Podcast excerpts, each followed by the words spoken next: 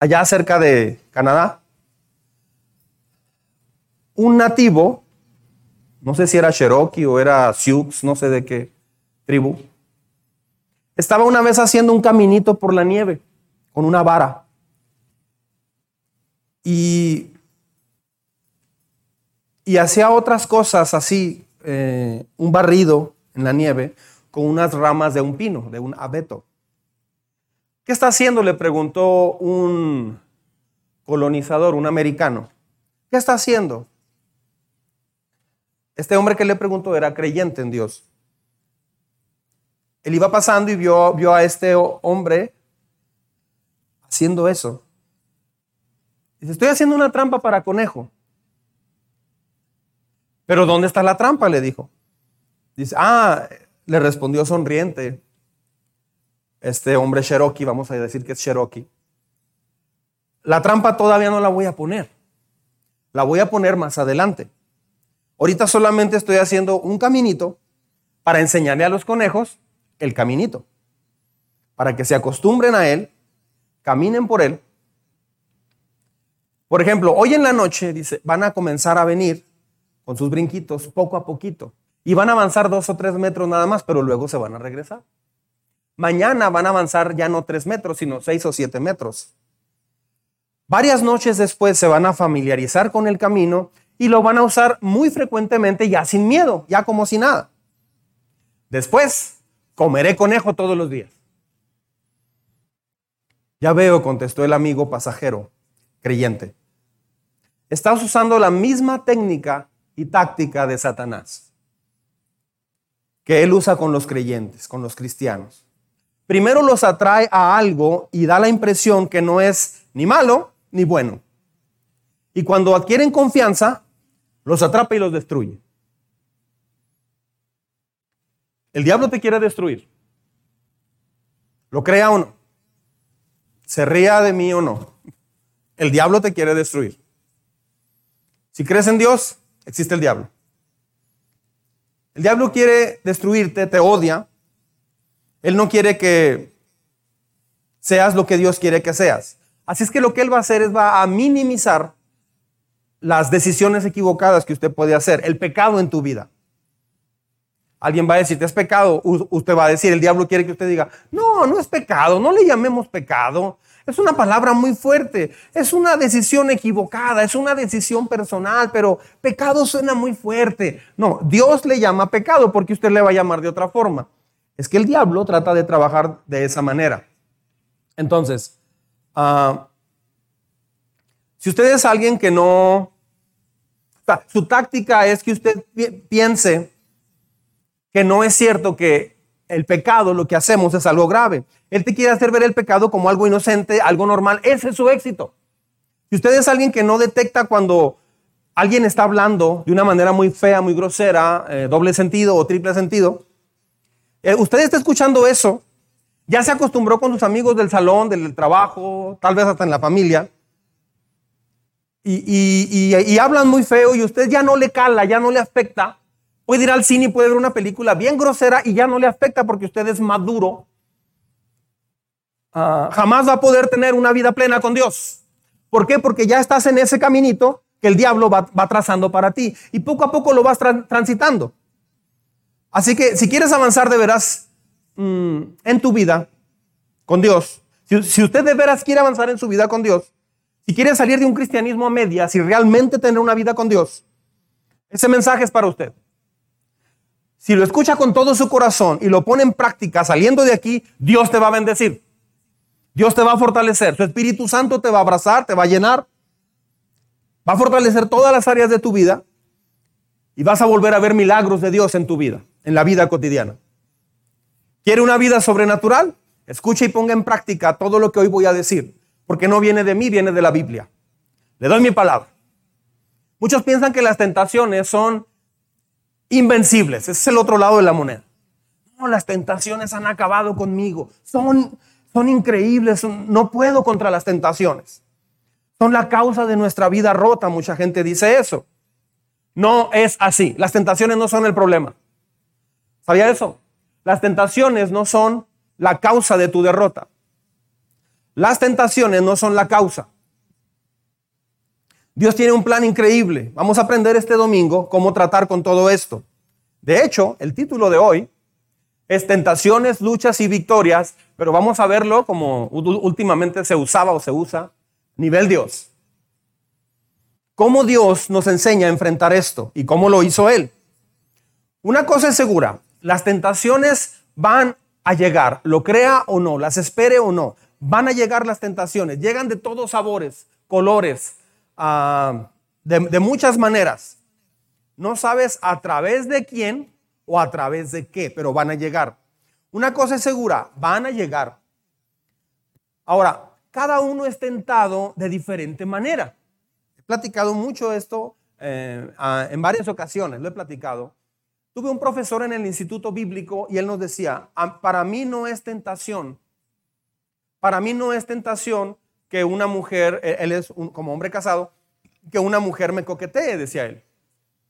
Para mí una mujer no es tentación, pero para mí sí es tentación, decía este pastor, este maestro decía, para mí sí es tentación ver una jeringa con heroína, porque él fue drogadicto muchos años atrás. Dios lo rescató de las drogas en un basurero en Denver, Colorado. Pesaba 40 kilos cuando le hablaron de Jesucristo. Era esqueleto prácticamente.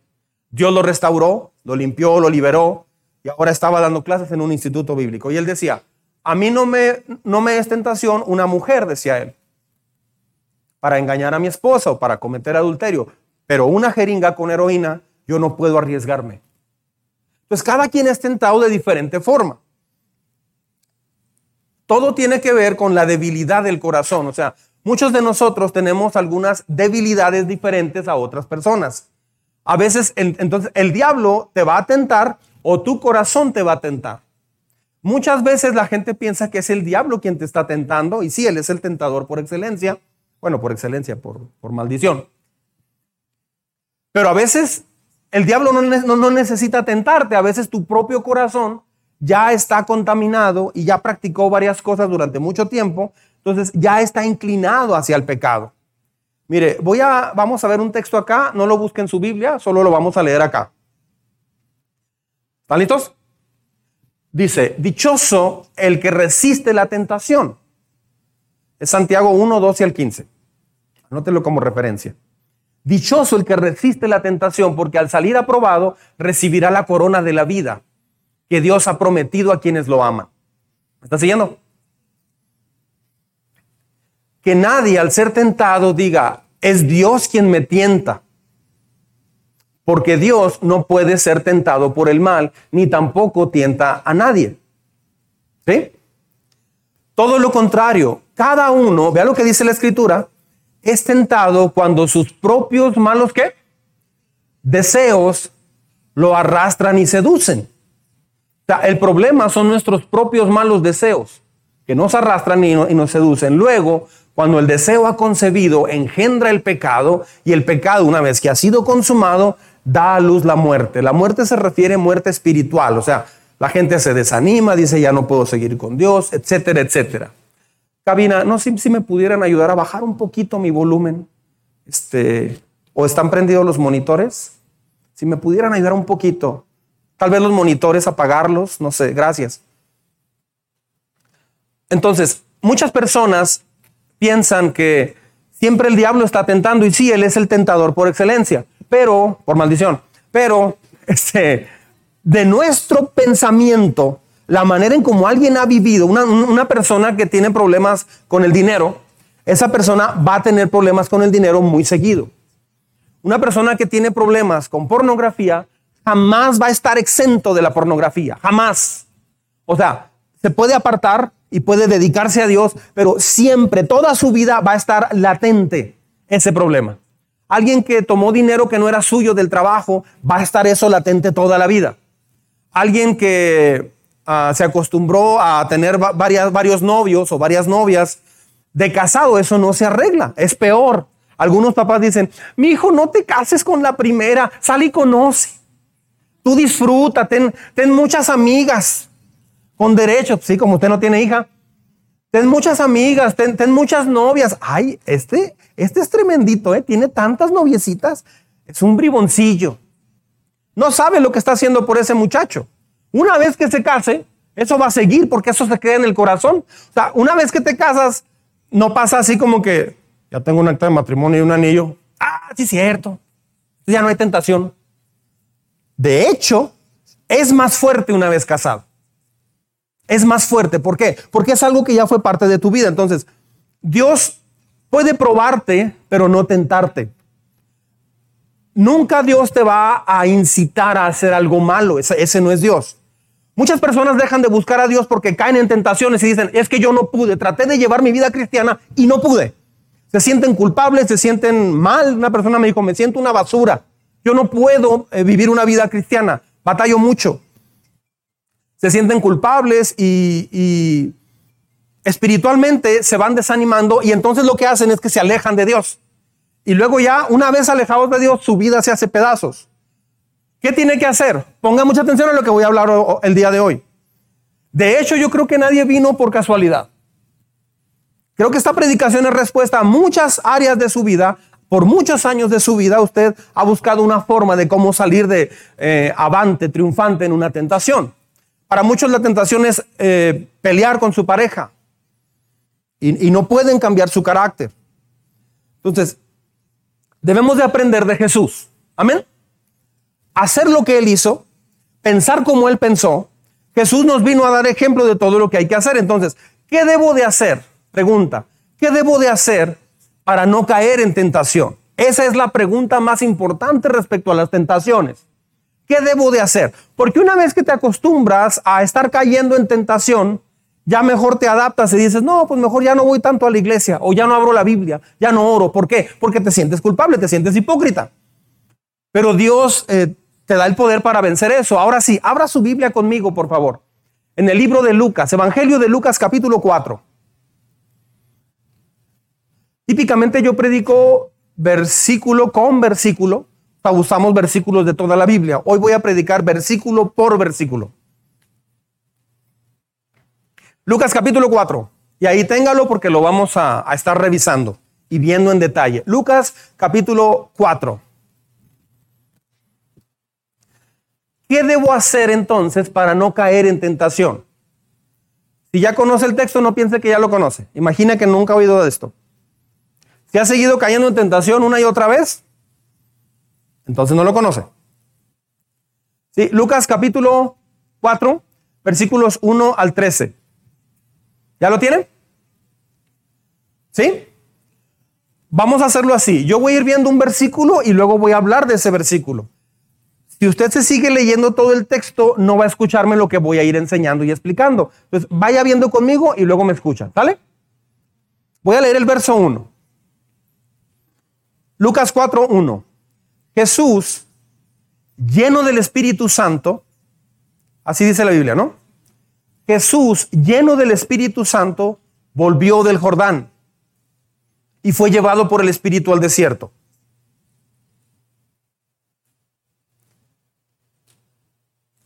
¿Qué es lo primero que debemos aprender? Otra vez. Jesús, lleno de qué? Lleno del Espíritu Santo. Volvió del Jordán y fue llevado por el Espíritu al desierto. Lo primero que necesitamos aprender para enfrentar toda tentación es llenarme del Espíritu Santo cada mañana. Si usted aprende a llenarse del Espíritu de Dios, si usted aprende a pasar un tiempo con Dios verdadero y se sabe llenar, aprende a llenarse de, Dios, en los cursos enseñamos todo eso. Y usted dice, pero yo no sé cómo, inscríbase a los cursos, lo necesita. Llenarse del Espíritu Santo cada mañana Jesús vivió su vida y realizó su ministerio como un hombre lleno del Espíritu Santo. Él eligió no confiar en sus propios recursos, sino voluntariamente se limitó a solamente lo que el Espíritu Santo le daba. Él podía hacer lo que él quisiera, como Dios, pero él vino a mostrarnos una vida dependiente del Espíritu Santo. Él estaba lleno del Espíritu de Dios. Jesús estaba lleno, así empieza el texto. ¿De qué está lleno usted regularmente? Es buena pregunta, ¿no? ¿De qué está lleno usted típicamente? ¿De conceptos de trabajo? ¿De series de televisión? ¿De K-pop? ¿De qué está lleno? de rock, de cumbias, de series de televisión, de películas, de novelas de Star Wars. ¿De qué está lleno usted regularmente? Ah, ¿Está lleno de pensamientos si yo pudiera tener aquello? Le voy a decir cómo me, impactó mucho lo que un médico dijo eh, en, una conferencia hace poquito. Este doctor dijo, ¿usted quiere saber cuánto va a vivir? Se lo voy a decir. Cheque su insulina y su nivel de azúcar. Entre más elevado, más pronto va a morir. Dice, claro, puede haber muchas cosas que pueden pasar. Pero típicamente, si, su insulina anda muy alta o el azúcar anda muy alta, va a morir muy pronto. Porque usted no está cuidando. ¿Ok? Tiene razón. La insulina genera todo tipo de cáncer y muchas cosas. Lo mismo pasa en lo espiritual. ¿Quiere saber cómo, cómo va a ir su vida acá? Cheque qué tan lleno está usted del Espíritu de Dios regularmente. Analice de qué está lleno usted típicamente. Me ha tocado tener reuniones tan importantes aquí, donde Dios se manifiesta en nuestras vidas. Estamos todos llorando, bien emocionados, contentos, etcétera, etcétera. Y, a veces bajando me aborda alguien y me dice, oiga, pastor, ¿qué cree? Fíjese que mi carro se me ponchó, pero ya le compré unas llantas, las encontré muy baratas. Le recomiendo que vaya a Walmart, están en dos mil pesos cada una y quién sabe qué. Yo digo, ¿esa persona de qué está llena? O sea, es un momento tan especial y la persona está aquí presente o estaba aquí presente, pero su corazón está en otro lado. ¿De qué estamos llenos regularmente? Eso va a determinar tu futuro.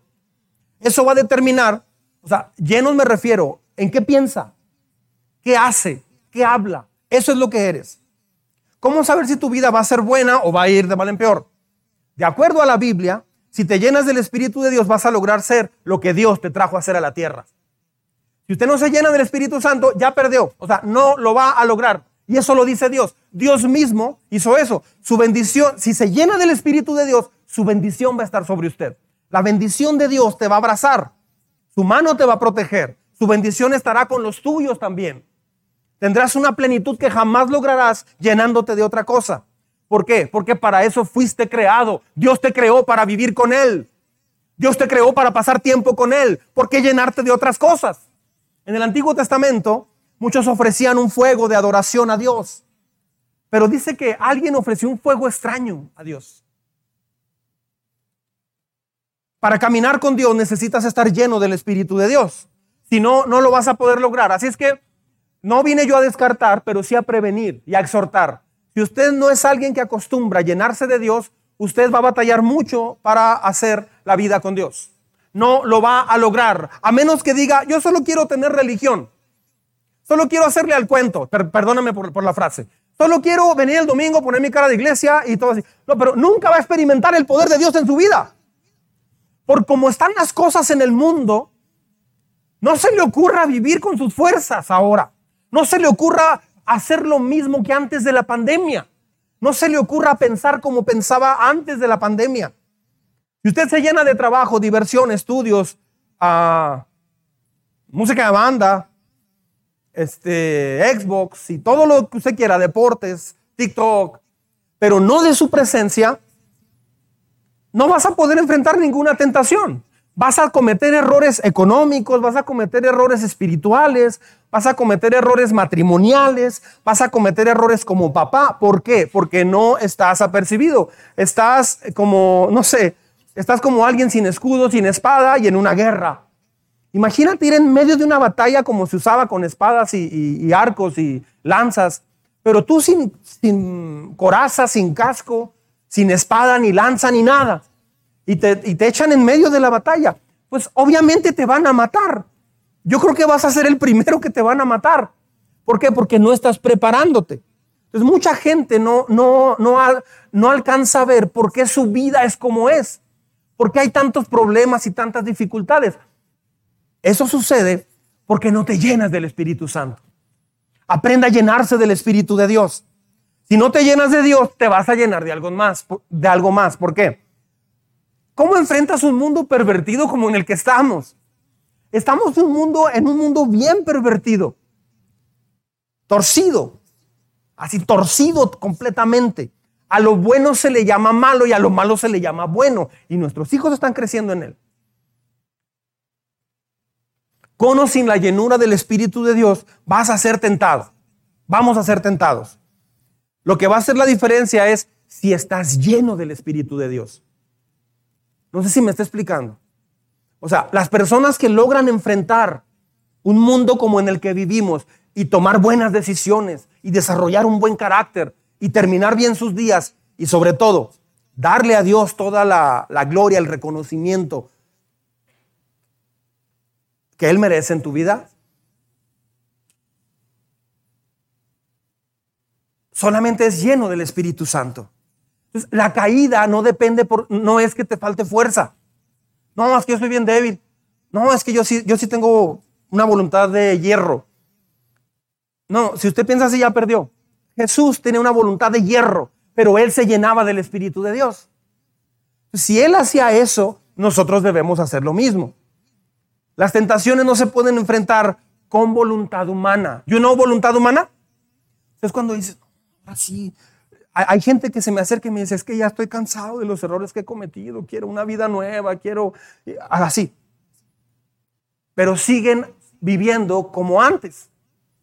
No va a pasar nada a menos que aprendan a llenarse del Espíritu de Dios. En los cursos del diamante, ah, que son los miércoles a las 7 y arrancan este miércoles que viene, en los cursos del diamante justo enseñamos eso. ¿Quién puede venir? Todo el que quiera. Allí enseñamos eso. Enseñamos a conectarte con Dios. Me preguntaba una persona, ¿y qué pasa con la gente que llega allá a la iglesia? Digo, en tres o cuatro meses, básicamente ellos van a decir lo siguiente pues yo tenía una vida así, así, así, así, pero empecé a conocer a Dios, empecé a aprender y mi vida cambió. Este miércoles pasado pasó una mujer y dijo, pues yo tengo 40 años de vida cristiana. Creo que fue Iliana. Yo tengo 40 años de vida cristiana, pero tengo 5 años aquí que en realidad estoy aprendiendo a conocer a Dios. Entonces, aquí enseñamos eso, cómo llenarte de Dios. Porque si no te llenas de Dios, te vas a llenar de muchas cosas. Ahora, ¿y qué problema hay de llenarme de muchas cosas? Pues que vas a caer en tentación una y otra y otra vez. Una persona que está eh, viviendo de una manera que, no, que no es correcta, no va a terminar bien. Escuche, el problema no son las tentaciones, esa no es la causa. Esa no es la causa de tu caída. El problema es que estás lleno de muchas cosas menos de Dios.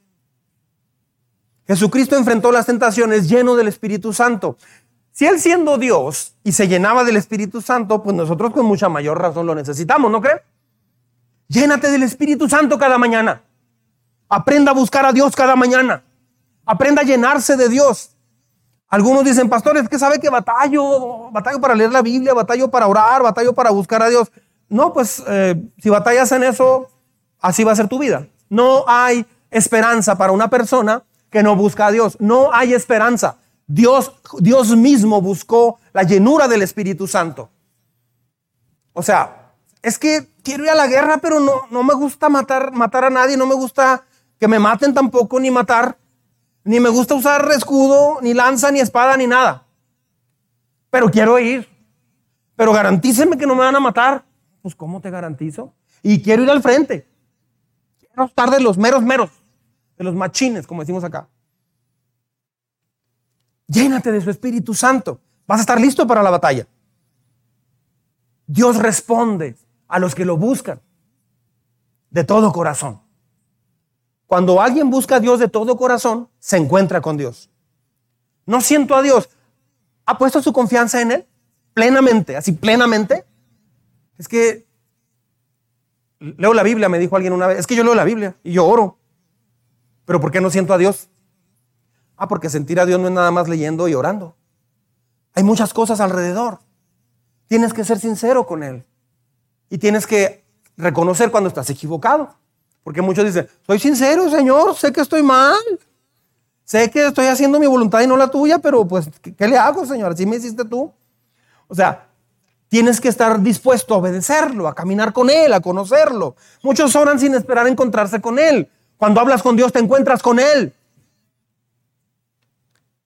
Necesita, si Dios te dice algo que estás haciendo mal, necesita aprender a arrepentirse de eso. Si no se arrepiente de eso, ¿qué más te va a decir Dios? Es como si vas, oiga coach, yo quiero ser del equipo de natación. Ok, empezamos a hacer esto, este calentamiento. No, pues no, no, no me gusta eso. Bueno, empieza con eso. No, menos. O sea, me, tengo que mojar. Sí, pues es de natación. Híjole, pues. Y si nado aquí afuera, sí, me, esfuerzo y le echo muchas ganas. No, tienes que aprender a meterte con Dios. Tienes que tirarte al agua, tienes que meterte al agua. Una persona que se mete, que se mete con Dios, es porque se mete al agua. Busca a Dios. Hay que volverse a Dios. Hay que volverse a Dios. Tal vez con lloro, tal vez con lamento, con todo su corazón. Vuélvase a Dios. Vuélvalo a poner en el centro de su vida. Ninguna persona que pone a Dios en el centro de su vida va a sentirse desafiada, eh, decepcionada de Dios. Mire, versículo número 2. Sígame, por favor.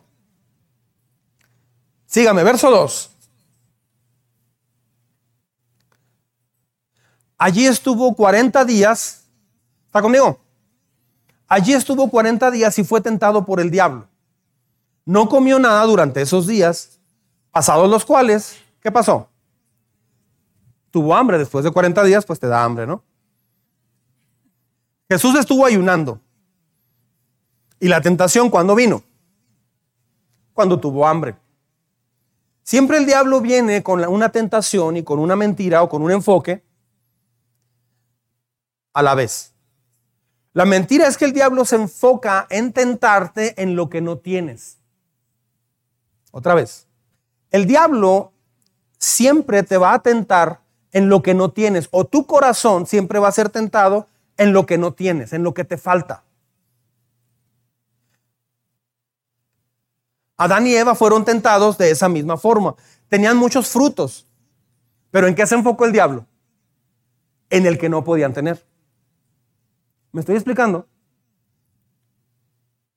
Ah, hay como un camino paralelo entre Adán y Eva y Jesús, entre Adán y Jesús. Adán enfrentó la tentación, pues sí, pero él tenía muchos frutos para comer. Nomás le prohibieron uno, pero podía comer de otros diez mil frutos. Jesús no tenía nada disponible allí. Entonces, a Jesús lo tentó en lo que no tenía, en la comida. La Biblia dice que nunca Dios te va a permitir que seas tentado más allá de lo que puedes soportar. Lo tentó en el ayuno cuando tuvo hambre, así que la tentación fue, usa el poder de Dios para, para comer este pan, convierte esta piedra en pan. Ah, usa tu poder en beneficio tuyo. Enfócate en lo que necesitas. Es como el deseo de lo que necesitamos, nuestro deseo egoísta. Siempre el diablo te tienta en lo que no tienes. Si no tienes trabajo, vas a empezar a renegar por no tener trabajo. Si te pagan poquito, ¿por qué me pagan tan poquito? Porque él gana más. Si tienes carro, dices, es que porque no tengo una troca. Si tienes un dompe, ¿por qué no tengo un tracto camión? O sea, siempre eh, el, que no está casado, ¿por qué no estoy casado? La que no tiene novio, ¿por qué no tengo novio? Mi vecina ha tenido ya siete en un año, yo no tengo ni uno, ni uno. Si te falta novia o novio, ¿por dónde crees que va a llegar el diablo? Va a usar a alguien que te guste para distraerte, para que ya no escuches a Dios. Y vas a estar escuchando una predicación y vas a decir, aquí está.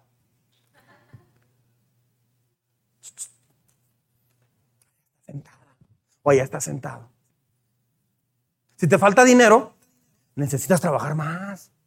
Necesitas recuperarte. No, necesitas dejar de gastar lo que no debiste haber gastado. Claro, también hay que recuperarse, pero no es el domingo. Eh, casa. Es que hay tanto que hacer en la casa. Es que tengo tanto trabajo. Diversión. Necesito relajarme. ¿Y por qué no te relajaste el sábado? No sé, no pude. Es que ya tuve muchos compromisos. Fuimos a un desayuno y lo fuimos acá y lo fuimos allá. Fuimos a la casa de la abuela, a la casa del tío, no sé qué. El domingo necesito descansar. No, mejor descansa el sábado. Pero el diablo siempre te va a decir, necesitas un día de descanso. Como todos. Quédate el domingo, hombre, en la casa, lava tu carro, levántate a la una de la tarde así con los pelos todos parados. O sea, levántate así, este, no sé, cómete tus chilitos rellenos a las tres de la tarde, bla, bla, bla. Y mira, ya ves que a gusto. Y en una chanza ves la transmisión, hombre. Dios está en todas partes. Ese es el diablo. Ese es el diablo. O sea, te dice lo que necesitas. Si estás casado con una mujer hermosa, dices, pero ¿por qué si tengo una mujer hermosa, ella también me gusta? O él me gusta, diría una mujer. Este, él me gusta o ella me gusta, según hombre o mujer. Ah, ¿Por qué? ¿Por qué no nada más me puede gustar mi pareja? ¿Por qué hay hombres que se casan con, actrices muy guapas o al revés? ¿Y, ¿Y, por qué se engañan? ¿Por qué se engañan? Pues que le fue infiel fulano a fulana. ¿Por qué? Pues si está bonita. Es que el diablo siempre te tienta en lo que no tienes. Es que si usted es alguien que ya está en ese juego y usted aprende a pensar típicamente, pues es que yo busco a Dios. ¿Por qué me falta esto? Es que yo voy a la iglesia. ¿Por qué me, por, qué me sucede esto? Diversión, vacacionar. Por eso la gente comete delitos. ¿Sabe por qué? Porque Dios te da lo que necesitas para vivir a través de un trabajo honesto. Pero el diablo viene y te dice, ¿y con eso qué ganas? ¿Piensas comprarte el carro, el carro de tus sueños? No, necesitas mejor ingreso. Sí, cierto. Y necesitas esto. Sí, cierto. Y vienes bien cansado, ¿no? Debieras de trabajar la mitad de tiempo y ganar el triple. ¿Por qué no naciste en los States? ¿Ya ves? Debería de ganar dólares. Estoy siendo abusado en mi trabajo, debiera ganar el triple. O debiera trabajar más. Y crees en lo que te falta. O sea, justo en el área, el área que tú piensas que te falta, por allí va a llegar la tentación. Entonces, tal vez puedes ganar un salario de mil, dos mil pesos, lo que usted quiera, guste y mande. Pero dices, mira, si haces esto, te van a pagar 13 mil pesos. Ah, pues está suave. ¿Y qué es? Tú nomás lleva esta caja a tal dirección y no preguntes qué es. En serio, como un Uber, ¿no? O sea, empiezas a adaptar las cosas. Te empiezas a adaptar. Alguien dijo una vez, estoy cruzando del paso a Juárez. Hace mucho tiempo una persona me dijo, estoy cruzando del paso a Juárez y nada más cruzo, me, pagan 200 dólares por viaje. Solamente estoy cruzando 9.950 dólares. Eso sí lo puedo cruzar. Porque dice la ley que no cruce 10 mil dólares. Estoy en la ley, pastor, ¿cómo ve? ¿Qué rayos? Estás en la ley humana, pero no estás en la ley de Dios. Además, si, te preguntan, ¿qué lleva? Mm, ¿Algo que declarar? No, no, todo bien. Bueno, me traigo un dinero que en la realidad no sé ni para quién es, ni de dónde viene y cruzo hasta tres veces al día. Cruzo como unos 30 mil dólares diarios. Pero no hay problema, ¿verdad? Claro que te van a rodear ahí los fiscales y todo mundo. Me estoy explicando, le van a hablar a la DEA, al FBI, a todo mundo. A la Unión de Taquitos del Norte, o sea, le van a hablar a todo mundo. Mucha gente cree la mentira de que algo me falta. Necesito compañía como mujer, como hombre. Necesito un hijo, necesito un trabajo, necesito esto. Y eso, y como la gente se enfoca en lo que no tiene, igual que el diablo, es muy fácil distraerse. Entonces, ¿dónde empieza el, pecado? Sígame con cuidado. Comienza cuando comienzas a pensar. Ahora, el diablo apeló o, mostró una necesidad fisiológica normal. Pues es que tienes hambre, ¿no? Sí, cierto, tengo hambre.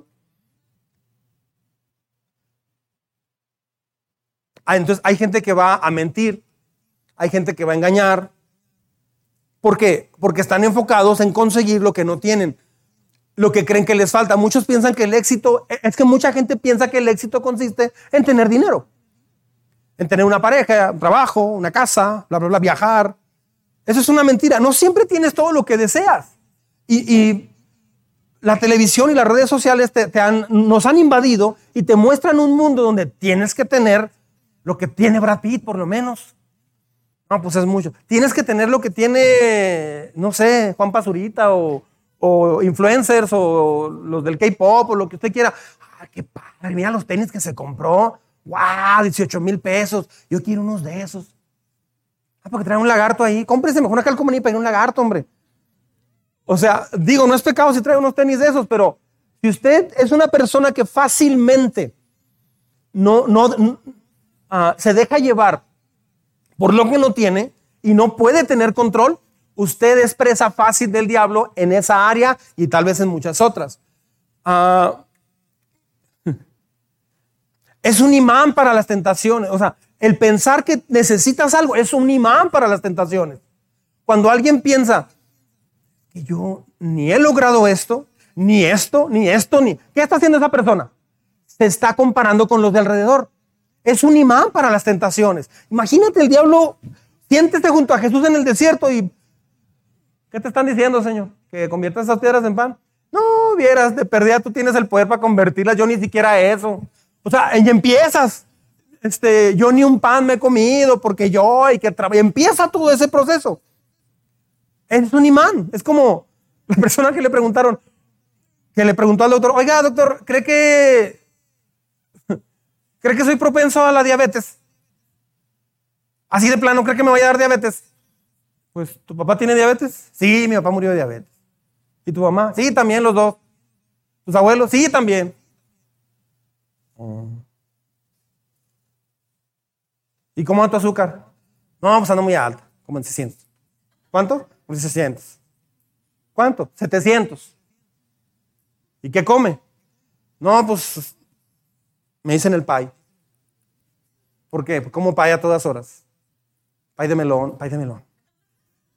Pay de queso. Pay de queso, pay de guanábana, pay de manzana. Hasta de la capirotada he hecho pay. Como muchos carbohidratos todo el tiempo. ¿Cree que me vaya a dar diabetes? Es un imán. O sea, tenemos la predisposición a la tentación. Pero cuando crees que te falta algo, eres un imán. No porque tus padres eh, tuvieron una enfermedad, a ti te va a dar esa enfermedad. No, va a estar cargada la pistola tal vez porque es por herencia genética, pero de ti depende que, dispares la pistola. depende del estilo de vida. Entonces, el problema es esto, es el materialismo, es el panteísmo y es el egoísmo, por mencionar solo tres, hay más. El materialismo es tener y adquirir cosas. Quieres tener y adquirir cosas. Sientes feliz por comprar cosas. Levante la mano quien se ha sentido feliz por comprarse algo. Pues sí, se siente suave. El dinero no compra la felicidad, pero compra algo muy parecido, ¿eh? Sí, o sea, se siente bien llegar y, y compras lo que necesitas, ¿no? Se siente bien ir a un restaurante y ni siquiera, tráigame esto, ¿y cuánto cuesta? Ah, ni me fijé. Tráigame los tacos de 18 pesos. No quiero escatimar. Ya ni tacos de 18 pesos, ¿verdad? Nomás en el DF, yo en la Ciudad de México. El materialismo es tener y adquirir cosas.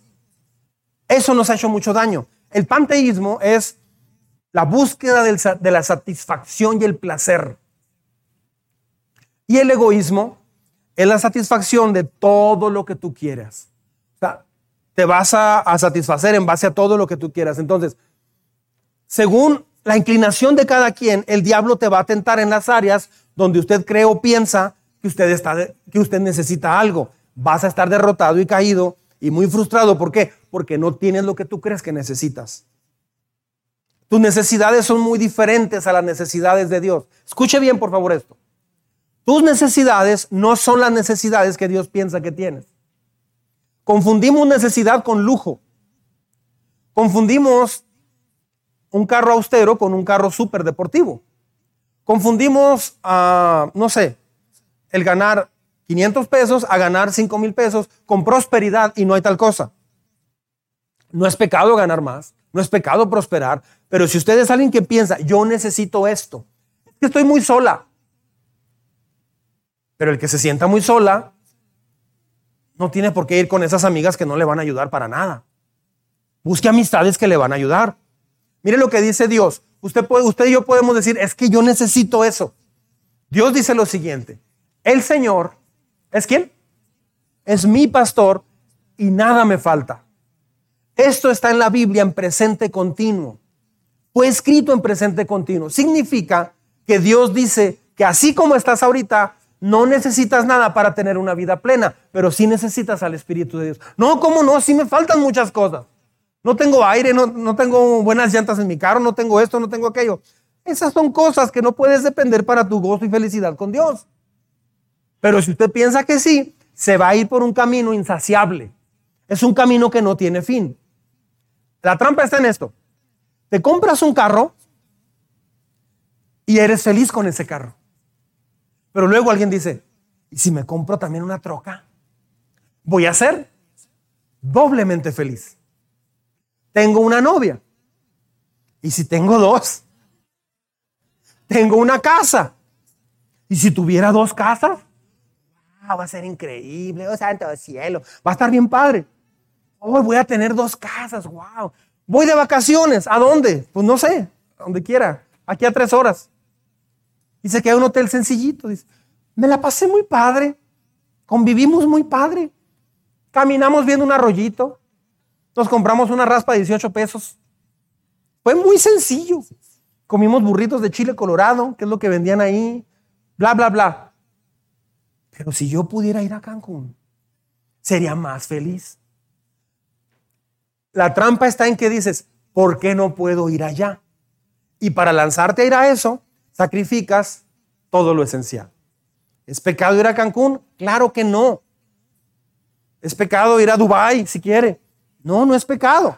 A menos que usted vaya porque dice, si no voy, no puedo seguir caminando con Dios porque siento que algo me falta. Si no voy, mi vida no tendría sentido. Necesito ir. Me voy a endeudar y voy a hacer todo lo que sea. Tengo que ir al Mundial de Qatar. Aunque no lleguemos al quinto partido, tengo que ir al Mundial de Qatar. Y ya regresa al Mundial en tu casa. Es que la hipotequé. Hay gente que hipoteca sus casas para ir al Mundial. Dios dice, el Señor es mi pastor, nada me falta. Ahora, la culpa de esto la tiene esta pirámide, y lo digo con todo respeto, para la psicología moderna, pero también con toda la autoridad que Dios da. El señor Maslow desarrolló una pirámide de necesidades básicas del ser humano y todo mundo la creyó.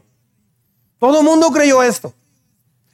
La primera necesidad es, son las necesidades fisiológicas. Necesitas comer, necesitas dormir, necesitas tomar agua, esta fue la que usó el diablo con Jesús. Fíjate qué interesante. No tienen ni para comer. Pues que no eres hijo de Dios. Que no dicen que Dios te ama y que, ¿No tuviste para comer? ¿Viste a tu niña comiendo una tostadita de frijoles así nomás? Tal vez Dios no te ama. Por favor. Por favor, hay gente que ha comido mucho menos que eso y camina con el Señor. El diablo llega de esa forma. Seguridad. Necesita seguridad. Algunas mujeres dicen, es que yo necesito saber que tengo mi casa. Si no, ¿qué sentido tiene que sigamos casados? No tenemos un patrimonio. Sí, si está malgastando el dinero y por eso no ha comprado casa, ahí hay un problema bien serio. Afiliación. Bueno, en cuestión de seguridad, los hombres, ah, tanto hombres como mujeres, buscan seguridad. Yo quisiera tener una jubilación, yo quisiera tener esto. No es malo nada de eso, pero se pone como la meta total. Otra es afiliación, sentirme que pertenezco a alguien. Pues sí, involúcrese en la iglesia y va a sentirse que pertenece a la familia de Dios. Reconocimiento, esa es otra necesidad. Según el señor Maslow, no según Dios, quiero aclarar. Lo curioso es que esta pirámide mucha gente la cree o, la creyó. De veras, mucha gente la creyó porque a un hombre se le ocurrió escribir, esto es lo que necesita el ser humano. Y en base a esto se han desarrollado eh, programas para maquiladora, para escuelas, en la política y en todas las áreas, para educar a los hijos. Mi hijo necesita seguridad, necesita afiliación, necesita tener todas sus necesidades. ¿Qué más quiere, mi hijo? Quiero la nave de Darth Vader porque Pepito tiene una y siento que no, siento que no estoy bien con mis amigos porque no tengo esa nave. Venga, amigo, yo se la compro. Quiero que usted tenga lo que yo no pude tener. Quiero que a usted no le falte nada como a mí me faltó. Y entonces entras a un estilo de educación totalmente equivocado. Reconocimiento, se le enseña a los hijos o las personas quieren sentirse apapachados, motivados, abrazados, bla, bla, bla. Y todo esto es verdad, pero no es básico de acuerdo a la Biblia. Sí, sin, comida y sin agua te mueres, claro, pero no en el sentido de que voy a hacer lo que yo quiera porque necesito conseguir lo que yo necesito. Y la autorrealización es la, es la que está en la parte más arriba. Quiero sentirme realizado. Mucha gente trabaja para sí mismo. Son necesidades, necesidades creadas por un hombre, no por Dios. Mire el verso 3. Dígame en su Biblia o acá. Si eres hijo de Dios, le propuso el diablo, dile esta piedra que se convierta en pan. Jesús le respondió, escrito, ¿qué? Está. Vea lo que responde Jesús. Escrito está. No solo de pan vive el hombre. O sea, no está diciendo, no necesito el pan. No, sí lo necesita. Pero no solo de eso vivo. ¿Sí se da cuenta? Pues, necesita un carro, porque para muchos el carro ya no es un lujo, es una necesidad. Si lo necesitas, pero no te vas a morir si no tienes uno. La tentación es básicamente esta. Ah, si necesitas el pan, pero sabes que sin eso no vas a poder vivir. O sea, cancela este ayuno y ámate a ti mismo, decide por ti mismo. El segundo punto es este. Estar lleno, saturado y ser dependiente de la palabra de Dios. Jesús le contestó lo que dice la Biblia. O sea, Jesús respondió a la tentación con la Biblia. ¿Sí me estoy explicando? no se puso a hacer una oración rara o cosas raras, le respondió con la Biblia en su corazón. Muchos hombres caen en pecado vez tras vez o en tentación y, se equivocan en su vida y terminan mal porque la, no tienen una base en la cual moverse. No, hay estructura en sus corazones. Solamente se dejan llevar por su mente, pero no, la, la Biblia no está en sus corazones.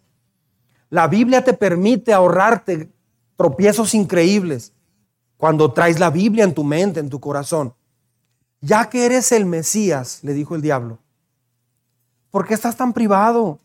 Haz algo por ti mismo. Esa misma tentación llega a nosotros.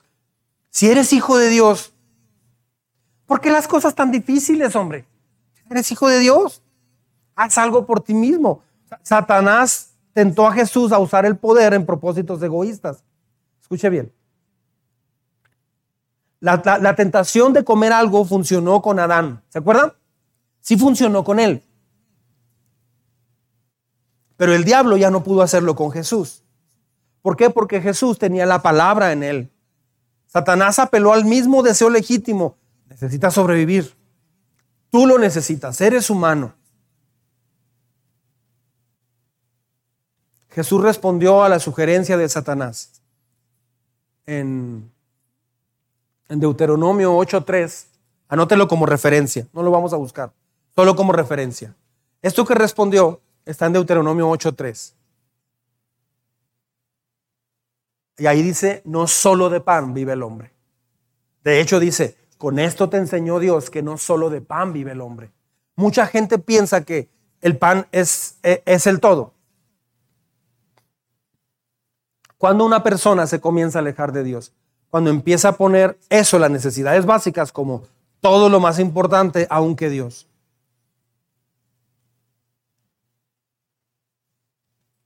Esa es una mentira. Solo lleno del Espíritu Santo y de la palabra de Dios podrá vencer toda tentación. necesita por eso leer la Biblia.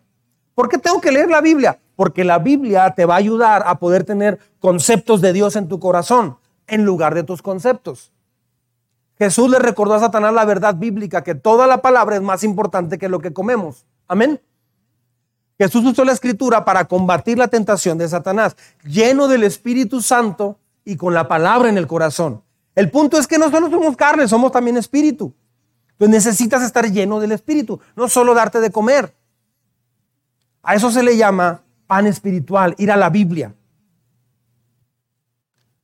Se da cuenta, los que viven para sí mismos tienen la batalla prácticamente perdida, a menos, ¿Por qué? Porque nunca se van a saciar, siempre van a requerir algo.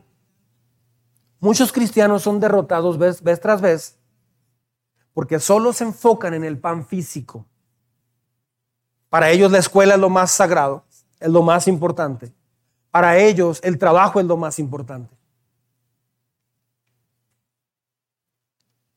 Jesús le respondió lleno del Espíritu Santo y lleno de la palabra de Dios. ¿Me estoy explicando? ¿Sí me estoy explicando? esto es lo que va a hacer una gran diferencia en su vida.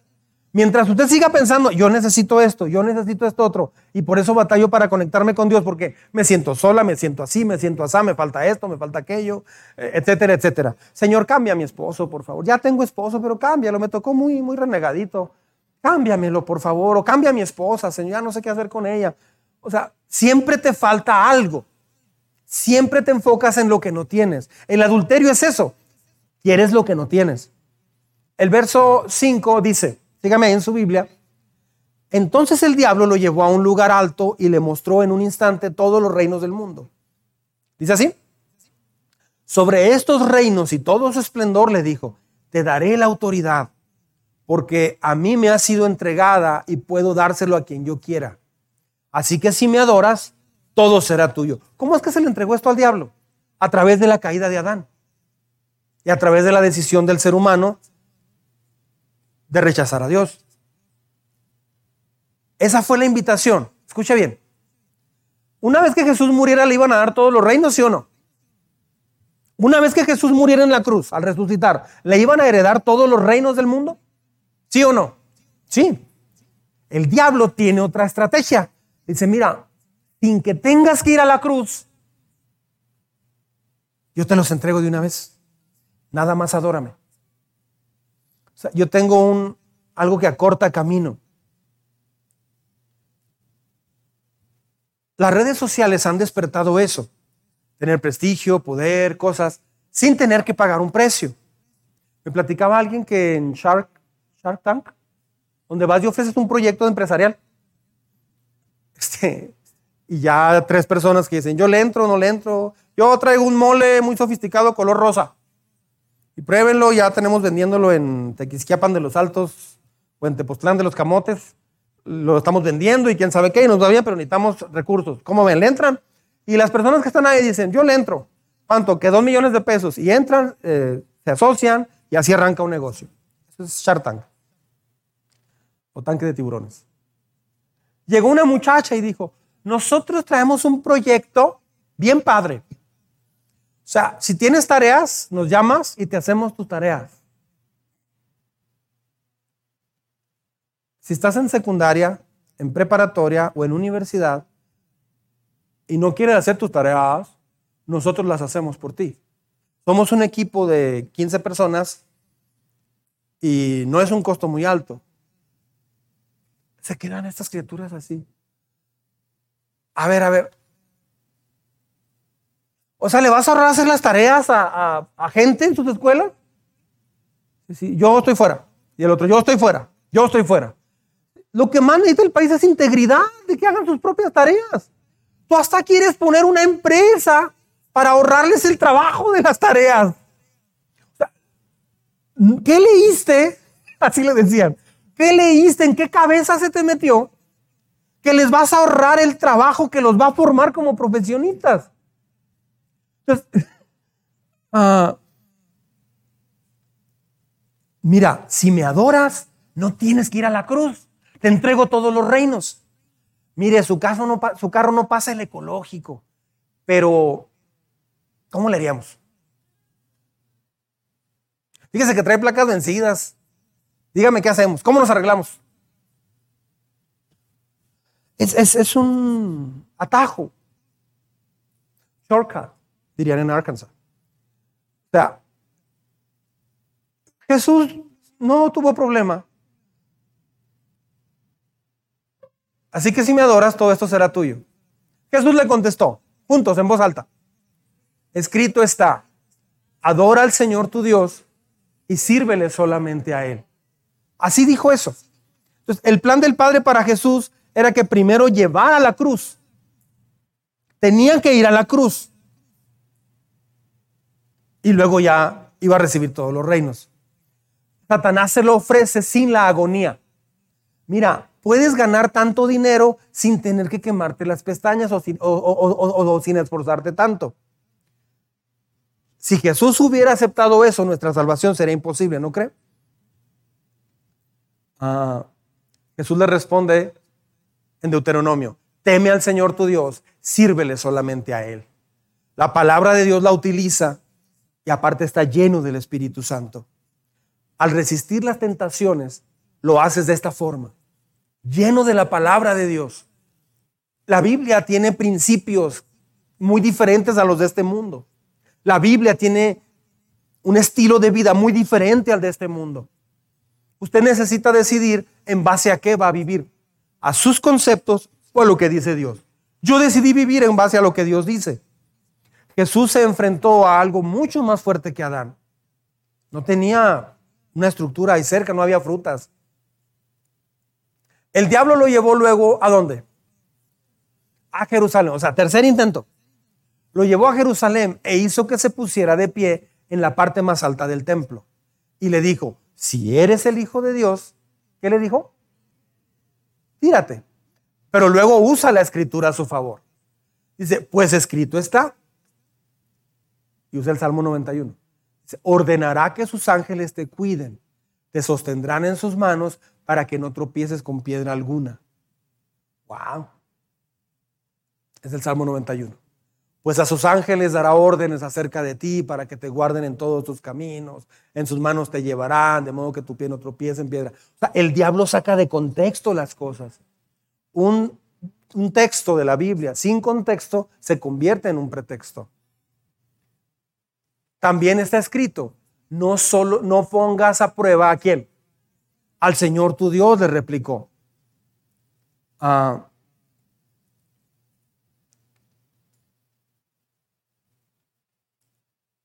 cuando Satanás dice, porque escrito está, o sea, él sabe usar la escritura en contra nuestra. Jesús comprendió que Satanás lo tentó a dar un paso de fe, parece como un paso de fe, pero que realmente iba a tentar a Dios. La tentación puede haber, puede haber sido realizar un milagro espectacular. De hecho, hay algo interesante. En el pueblo judío se decía, antes de la venida de Jesús, se decía que el Mesías, pero eso fue una idea de los judíos, se decía que Jesús se iba a subir en lo más alto del templo y que desde ahí iba a bajar con poder. Eso dice Flavio Josefo, un historiador secular, dice que eso era algo muy común. Se esperaba que el Mesías, cuando viniera a Israel, hiciera algo así. Entonces, ahí lo lleva el diablo. Tal vez tiene sentido. No está comprobado, pero la, tradición histórica dice eso. Lo lleva al pináculo del templo y le dice, a ver, tírate. Esa iba a ser como su graduación, porque los judíos es lo que estaban esperando. Ah, Jesús rechaza la tergiversación de la palabra de Dios. Cuando Satanás, vea este texto, voy terminando. Jesús dijo, no pongas a prueba al Señor tu Dios. Miren Deuteronomio 6:16. Es lo que Jesús usó. No pongas a prueba al Señor tu Dios.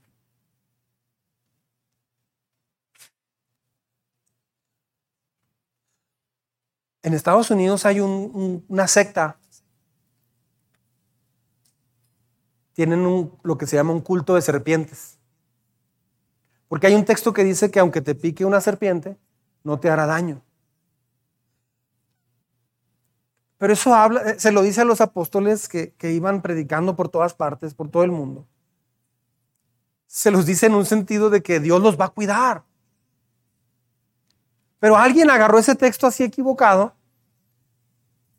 y hacen un culto de serpientes. No sé si todavía exista, pero a mí me tocó ver algunos programas y se ve que está el pastor y trae una serpiente de cascabel enrollado y un coralillo en la mano izquierda. Porque el Señor, y están ahí como, son como 8 o 10 personas nada más. Este, y todo el mundo tiene sus eh, escorpiones, serpientes, abejas, tienen de todo. Me picó una abeja hace poco. Este, y, y, pues claro que han muerto varios. Porque les llega 911 con, con el, ¿cómo se llama? El antídoto no, no, no, no, el Señor me va a sanar. El Señor me va a sanar. Está como la inundación que hubo una vez en un lugar, eh, en, allá por Alabama, en Estados Unidos, y dijeron que iba a subir mucho el agua, una inundación muy grande. Y una persona creyente dijo, no, es que Dios me va a salvar, no se preocupen, ustedes váyanse, yo aquí me quedo, Dios me va a salvar. Yo soy diferente a todos, yo tengo fe en Dios. Y, y llega una lancha y le dice, súbase, por favor. No, Dios me va a salvar. Más tarde llega otra lancha, ya casi con el agua a la azotea. No, es que Dios me va a salvar, no se preocupen. De pronto oye al ratito que le cae una escalera y oye un helicóptero y le hablan por, eh, por un megáfono, por una alta voz del micrófono, del helicóptero. Por favor, póngase el arnés y súbase a la escalera. Va a morir. No, es que Dios me va a salvar. Bueno, después de esto, el hombre aparece en el cielo. Murió. Y en cuanto llegó, él fue y le reclamó a Dios. ¿Qué? ¿Qué? Quedé mal, me ibas a salvar, Señor, quedé en vergüenza. No, te mandé dos lanchas y un helicóptero, no los quisiste tomar. A veces prefiguramos la, forma como Dios lo va a hacer. Me estoy explicando. Si quieres que cuando la palabra está en, tu corazón y estás lleno del Espíritu Santo, tu vida va a ser una vida diferente e increíble. La pregunta es esta, termino. ¿Es costumbre suya llenarse del Espíritu de Dios? Bueno, yo creo que está aquí por lo mismo. Dios nos está llamando a eso.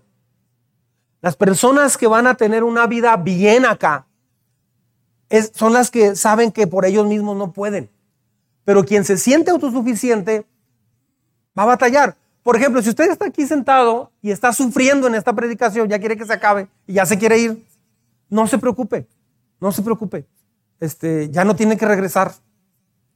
Así dijo un pastor cuando yo fui a un lugar. Me impresionó eso y es que él decía, es que hay gente que va a fuerzas a una iglesia, pero en realidad no quieren conocer a Dios. ¿Por qué? Porque tienen muchas cosas personales que realizar. Pero Dios te creó para un plan aquí en la tierra. Dios, Dios es el que sabe para qué estás en la tierra. La mejor versión tuya la tiene Dios. La vas a encontrar en Jesucristo. El exceso de confianza nos lleva a tomar decisiones muy malas. El Espíritu de Dios en tu vida te va a llevar a una vida increíble. No hace daño acercarse a Dios. Así es que vaya a su casa esta semana, abra la Biblia todos los días, arrodíllese y hable con Dios. Hable con Él. Sus dudas, sus luchas, háblelas con Él personalmente.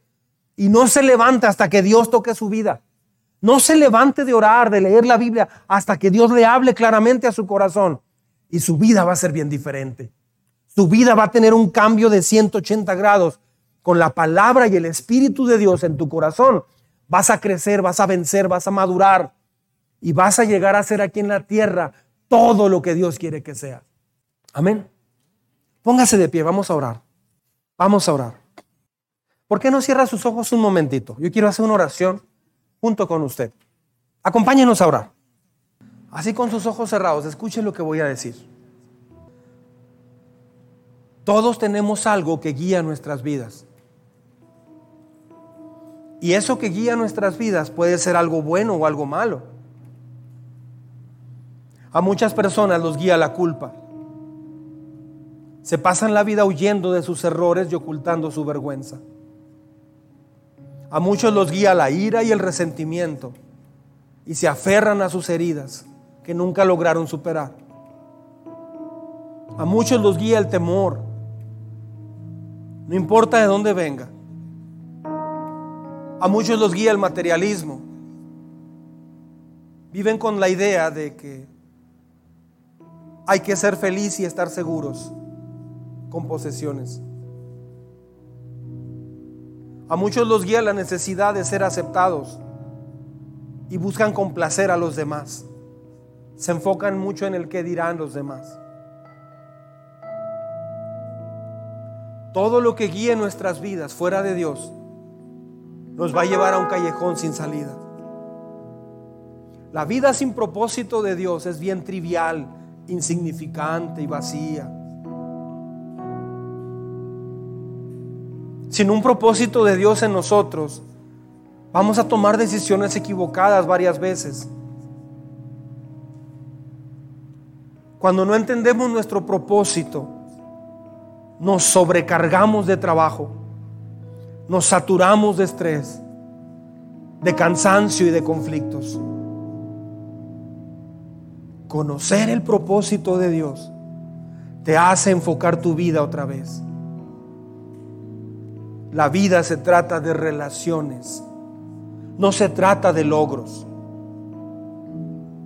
Pero a veces pensamos que son los logros lo más importante. La vida no se trata de logros, se trata de relaciones. Dios te está esperando. Dios te está llamando a tener una vida que descanse en Él. Una vida que dependa de Él. Iglesia, es tiempo de vivir llenos del Espíritu Santo. Esta no es una enseñanza nueva. La más antigua que hay. Pero sí es una práctica que cada vez se ha ido olvidando. Por el correr, por el trajinar del día, ya no es popular arrodillarse para muchos. Ya no es común abrir la Biblia. En una noche de desvelo es más fácil abrir el celular y ver videos que abrir la Biblia. Las redes sociales deben cesar mucho más para que pueda crecer la Biblia en nosotros. Haga un intercambio entre distracción, diversión. No digo que lo deje pero tenga más tiempo con la Biblia. Deje que Dios le hable personalmente. Encuéntrese con Dios.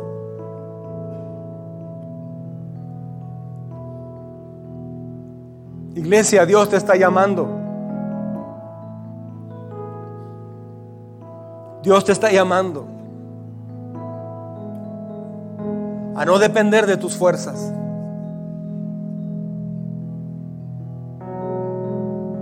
Llénate de su poder. Llénate de su fortaleza. Eso se consigue de rodillas. Eso se consigue sentado o de pie o de rodillas, pero orando, hablando con Dios. No estoy hablando de orar mientras va en el carro. Eso es adicional. Estoy hablando de tomar un tiempo como Jesús tomaba tiempo Estoy hablando, la Biblia habla de orar hasta que usted se llene de Dios, hasta que sienta su presencia. Si usted ora genuinamente y no siente a Dios, es porque algo está mal en la oración o algo está mal en tu corazón. Allí mismo pregúntele, no sea de los que dicen, yo no siento a Dios.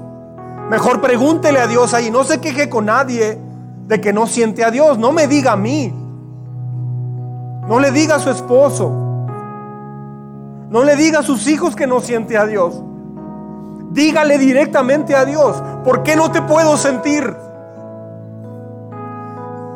Dicen que tú te muestras a la gente. Dicen que tú tocas los corazones. ¿Por qué yo no puedo sentirte? ¿Qué hay en mí que no me deja? Y Dios se lo va a decir. En cuanto haga esa oración genuinamente, va a venir un pensamiento como relámpago a su mente. Y ahí Dios te va a empezar a hablar. Y vaya siguiendo eso que Dios le va a decir. Vaya a la Biblia después de esa pregunta y abra la Biblia. Dios le va a hablar a través de la Biblia. Dios nos está llamando a volver a la práctica básica de llenarnos de su palabra, saturarnos de su palabra, tener la palabra a flor de piel.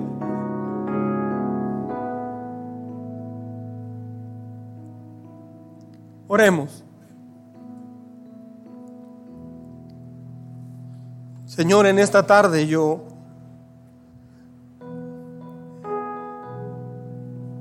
yo he hablado todo lo que tú me dijiste. Toda la semana pasada.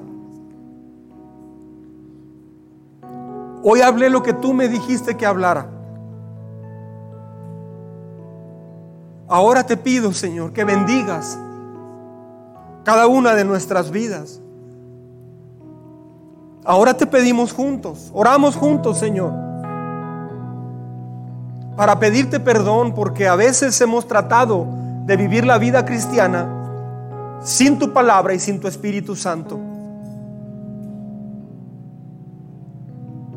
Es algo inconcebible, pero ha pasado. Y luego nos da tristeza porque nos sentimos culpables. Y por eso viene desánimo. Perdóname, Señor. Dígale ahí donde está. Vamos, anímese.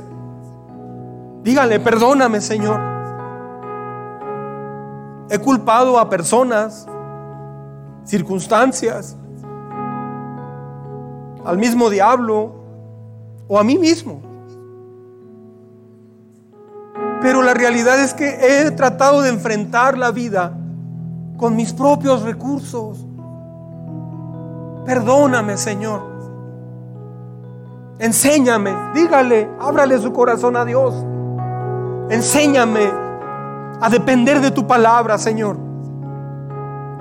No quiero más vivir una vida limitada por mi fuerza, limitada por mi manera de pensar, con mis conceptos que aprendí de otras personas o en la escuela o en la sociedad. Quiero vivir por encima de mis conceptos humanos porque tú eres más alto y más fuerte que yo. Enséñame a vivir una vida como la que quieres que viva.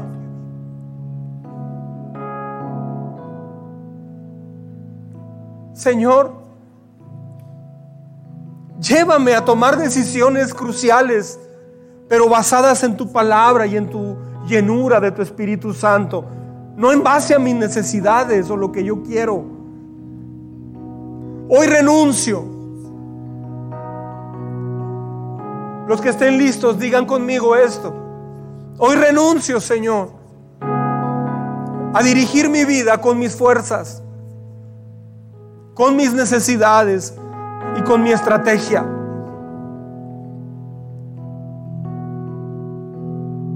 Hoy entendí más claramente o recordé cuánto te necesito. Espíritu de Dios, ven a mi vida. Enséñame a buscarte. Enséñame a buscarte. Enséñame a depender de ti. Yo quiero estar lleno de ti, llena de ti. Dios, llévame a tu palabra. Yo voy a ir a tu palabra y voy a buscarte. De ahí se desprende toda mi vida, Señor. Hoy lo entendí. Dígale, vamos. De allí se va a desprender mi vida, Señor. Así es que estoy preparada o preparado para eso. Te voy a buscar. Me voy a encontrar contigo. Muchos días me he encontrado solo con mis pensamientos, solo con mis preocupaciones y mi estrés. No más, no más, Señor. No más me voy a encontrar cada mañana con mis prioridades, con mis urgencias o mis deseos. Hoy decido comenzar a enfocarme en tu palabra en ti. Y tú me vas a quitar toda la paja que me sobra. y voy a poder descansar en ti. Y entonces mi trabajo, mi escuela o el hogar, los hijos, el matrimonio, va a ser diferente porque tus principios estarán en mi corazón. Tu palabra estará en mi vida y tu Espíritu Santo me recordará lo que debo hacer y mi carácter será transformado. Hoy reconozco, Señor, que mi carácter es el resultado de mis preocupaciones, en lo que no tengo, en lo que pienso que me falta. Pero el día de hoy has quebrado eso de raíz en mi vida. De mí depende que vaya a tu palabra. Dígale a su propia alma ahí donde está, si gusta. Alma mía, de mí depende llenarme de tu Espíritu Santo. De mí depende llenarme de la palabra de Dios o de mí depende caminar al lado de Dios. Ahora, Señor, te pido que nos ayudes en esto. Porque aunque depende de nosotros, no tenemos la fortaleza necesaria muchas veces. Ayúdanos en esto. Ayúdanos. Llévanos a ser no lo que nosotros queremos ser, sino lo que tú pensaste desde, desde que nacimos que llegáramos a ser. Eso es lo que queremos ser. Lo que tú pensaste al crearnos aquí. No lo que nosotros queremos llegar a ser, sino lo que tú quieres que seamos y hagamos para ti para nuestra familia, nuestra comunidad. Gracias Señor Jesús por dar este ejemplo tan increíble de victoria sobre la tentación. Gracias por quitar todas las dudas, gracias por quitar toda la mentira y gracias por quebrantar, Señor, de raíz todo el engaño del diablo y engaño de nuestro corazón. Enséñanos a establecer esto en nuestra vida. Enséñame. Dígale a Dios, enséñame. Ábrale su corazón, dígale, te necesito, Señor. Te necesito. Invoque su nombre. Hable con Él, ábrale su corazón un momento. Respóndale en base a esta predicación. Gracias, Señor. Gracias, Padre. En el nombre de Jesús. En el nombre de Jesús. Amén. Amén.